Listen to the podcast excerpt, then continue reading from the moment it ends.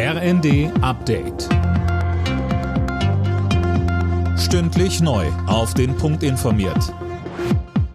Ich bin Dirk Jostes. Guten Morgen. Tag 3 beim G7-Gipfel auf Schloss Elmau in Bayern. Mit einer letzten Sitzung endet heute das Treffen der Staats- und Regierungschefs. Seit Sonntag ging es vor allem um den Ukraine-Krieg. Dabei betonten die G7-Staaten, dass sie Kiew im Kampf gegen Russland so lange wie nötig unterstützen werden. Und Bundeskanzler Scholz sagte, als G7 sind wir uns einig in der Einschätzung, dass es sich hier um sehr lang anhaltende Veränderungen dreht, die die internationalen Beziehungen auch für sehr, sehr lange Zeit prägen werden. Deshalb ist auch klar, im Verhältnis zu Russland kann es kein Zurück geben in die Zeit vor dem russischen Überfall auf die Ukraine.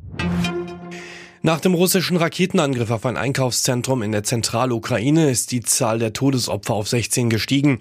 Hunderte Menschen hatten sich zum Zeitpunkt des Raketeneinschlags in dem Einkaufszentrum aufgehalten.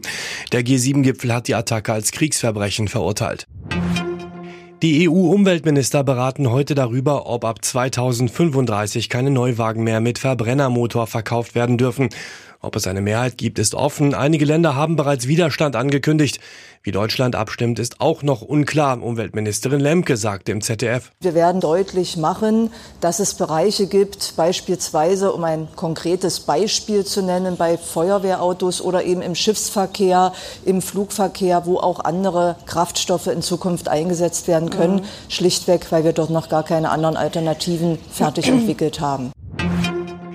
Wie kann man das aktuelle Chaos an den deutschen Flughäfen in den Griff bekommen? Darüber beraten morgen unter anderem Flughafenvertreter und Vertreter der Bundespolizei. Berichtet die Bild. Nach der Corona-Pandemie fehlt an den Airports das Personal. Alle Nachrichten auf rnd.de